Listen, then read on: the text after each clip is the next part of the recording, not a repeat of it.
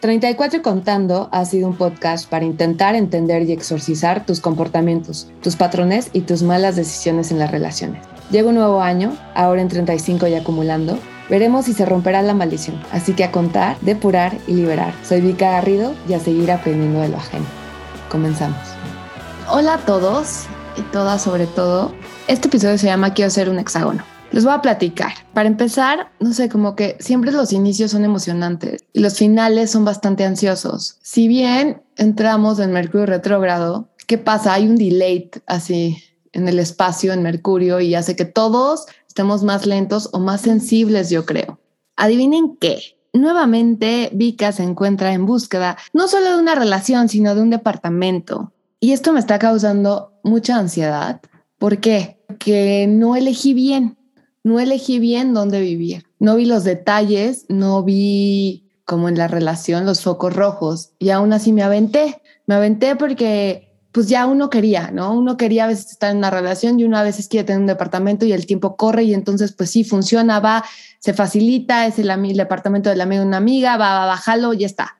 Error, error personas. Voy a tratar que este episodio en particular no se vaya mucho a la oscuridad, pero no sé si les ha pasado y quiero que tengan esta imagen de que imagínense que están en carretera, ¿no? Manejando el coche de sus sueños y están solas en una carretera así recta, perfecta, así verde, hermoso.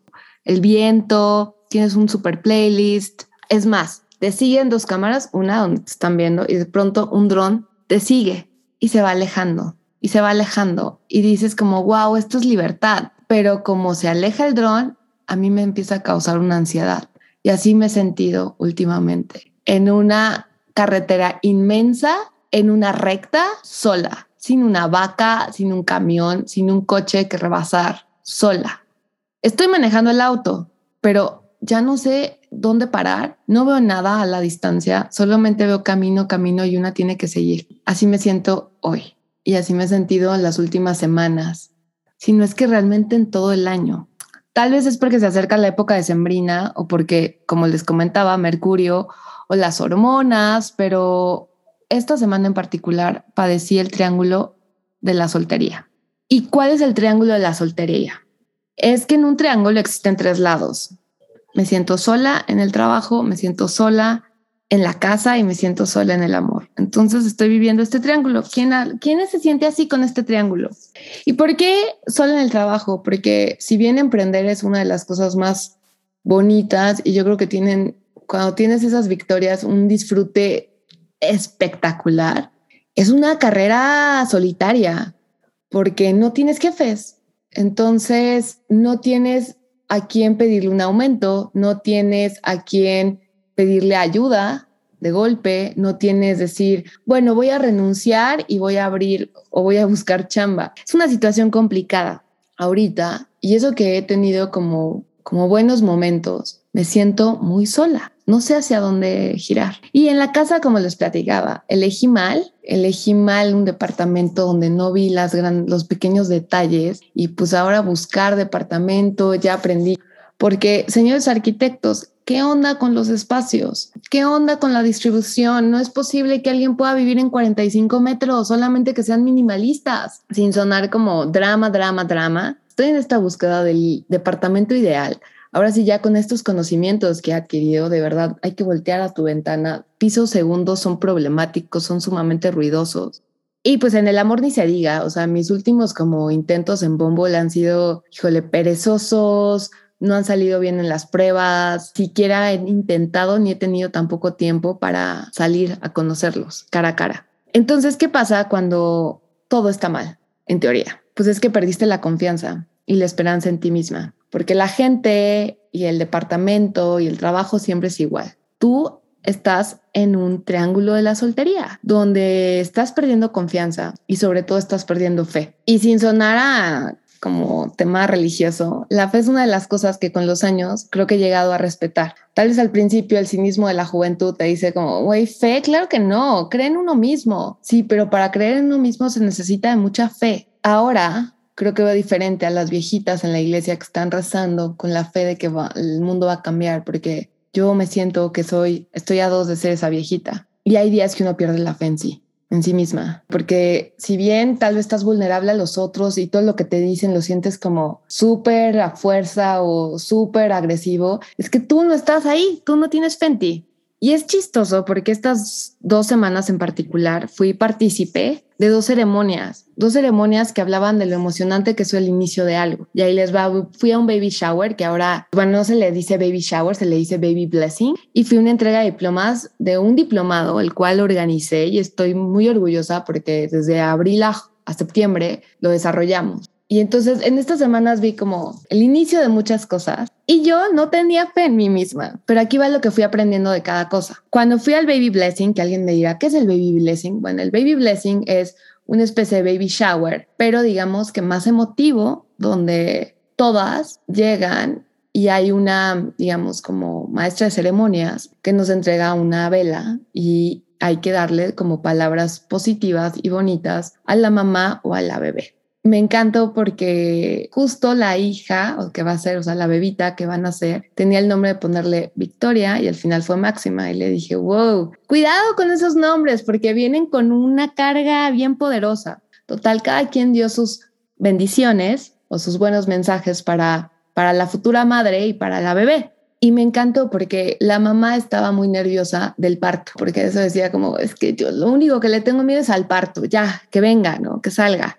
Y Irónicamente, ahora que me fui a León a cerrar el diplomado, veía también la cara de nervio, también del parto de todos estos negocios que fueron trabajados durante abril a septiembre, pues para salir a la luz. O sea, es muy bonita la planeación y cuando se está formando, pero parir da culo, sea para emprender o sea para que nazca un ser humano. Ambos tenían este factor del miedo. Y a ver, a mí la maternidad me aterra, se los he comentado, se me hace un super proyecto, pero creo que en ambos, tanto en un bebé como en emprender, es importante tener a tu socio o tu socia para hacerlo. Y si bien aplauso y admiro y respeto a las mamás solteras que se hacen así su negocio, o sea, su negocio de vida de tener un bebito o a las emprendedoras que van solas, creo, y esto me lo dijo una amiga mía muy querida, que justamente viene de una mamá soltera, que algo que siente que faltó, que le hubiera gustado, ¿no? No tienes otra perspectiva.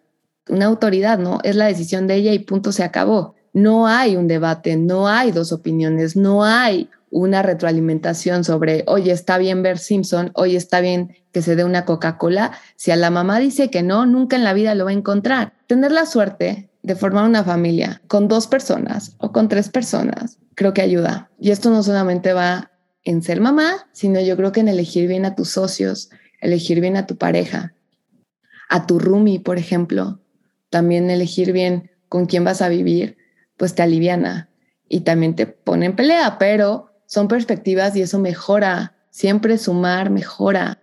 Dos cabezas funcionan mejor que una para guiar, para negociar, para contar con perspectiva. Ahora, varios emprendedores me mostraron, bueno, sus proyectos. Algo muy padre y salud por ellas. La mayoría fueron mujeres y eran mujeres solas, ¿no? O sea, no tenían socios, era su emprendimiento en este momento. Y se me hizo súper interesante que de los cuatro hombres, solamente cuatro, dos, sus socias eran sus parejas, eran sus novias. Y de los otros, fueron sus parejas también echarles porra. Entonces volvemos a lo mismo. Qué chistoso que en este momento de emprendimiento vi más mujeres, mujeres solas, y a los hombres los vi acompañados de una gran socia. Creo que algo estamos haciendo bien las mujeres, sigamos con eso. Pero cuando veo todo esto, veo el baby blessing y veo los emprendimientos, como que me da un efecto consecuencia. ¿Qué es esto? Yo vivo en el triángulo de la soltería, sola en el amor, sola en mi emprendimiento y sola en mi espacio. Hay días que son insoportables. Hay días que te abrumas. Hoy es uno de ellos. El podcast va a cambiar de tono. Espero que llegue al tono. Entonces, ¿qué va con esto? Ya terminó mi gira cumpleañera.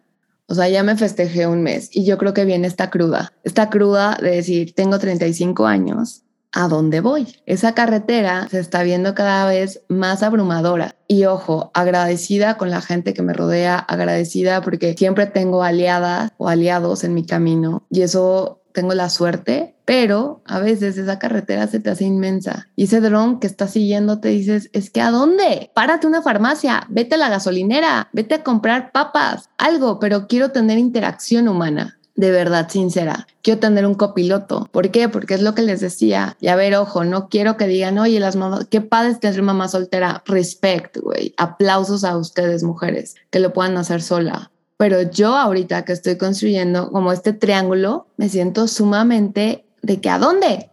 Hoy es de esos días, que no hay empoderamiento, que no hay, pues uno quiere un copiloto. Entonces llegué a la conclusión que quiero hacer un hexágono. Sí quiero tener compañeros. Quiero tener compañeros o compañeras estratégicamente, ¿no? Y eso no implica que, bueno, voy a vivir con una roomie. No, porque me gusta estar sola, pero quiero que mi espacio esté acorde ahora sí. Quiero que, que el espacio que esté conmigo suma, no nada más sea un check. Quiero que la pareja que esté conmigo suma y haga dos puntos no sea uno. Quiero que en el trabajo, los proyectos que haga, que aparte, no sé si es Mercurio, pero como tengo muchos y estoy como dispersa, vuelva a focalizarlos, vuelva a tener orden conmigo, con un equipo, con, quiero un hexágono. Quiero un hexágono para lograrlo. Y quiero escucharlas. O sea, quiero escucharlas. La vida es complicada, la vida es injusta. Y estos días que te forzan como a decir, wow, hay dos, o sea, tuve dos momentos de felicidad total de la futura madre y de todos estos emprendedores, estos 16 emprendedores que salieron o emprendedoras que van a sacar su proyecto. Pero queridos, les viene un gran camino y no solamente es el nacimiento, es todo lo que van a tener que recorrer, es toda esa carretera que van a abrirse, van a sacar el coche, van a arrancarlo. La gran ventaja de cada uno será que en ese coche hay alguien. Hoy sí es para decir, es difícil estar sola, es difícil estar en ese triángulo de soledad.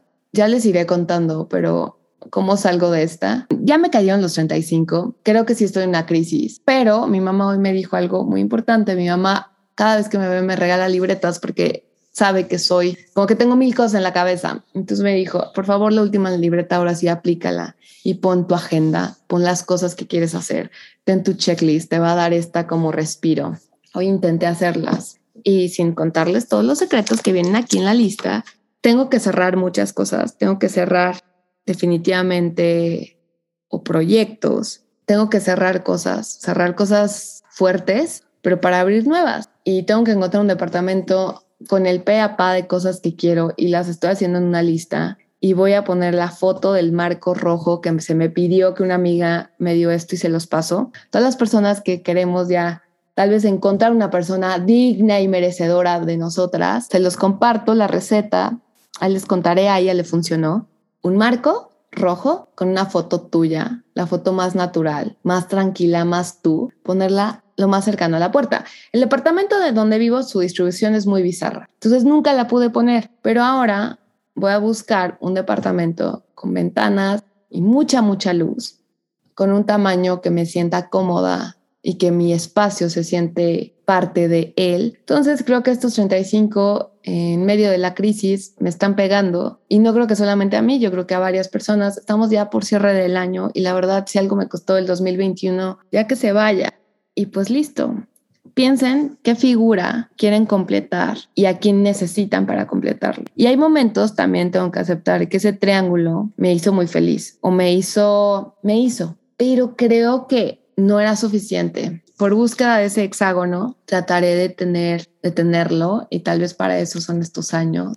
Felicidades a todas las personas que están en sus nacimientos. Creo que el parto siempre duele y a veces es un parto personal, a veces es un parto profesional, a veces sí es un parto natural y tienes un bebé, pero a todas las personas que estamos como en ese parir, siempre es bonito darle apretarle la mano a alguien. Entonces creo que tengo que buscar esa personita o esas personas o esa amiga en particular. Yo ya sé de quién hablo, que me está dando la manita en estos momentos, que me está ayudando a buscar ese departamento y pues bueno, dicen que el inicio siempre es emocionante, pero creo que el final es súper ansioso, ¿no? El, cierre de algo siempre es ansioso. Ya les iré contando. Y pues bueno, gracias por escucharme y piensen eso, en la figura que quieren en su vida. Entonces, así las cosas en este episodio, un poco turbio. Y bienvenido octubre. Gracias por escuchar.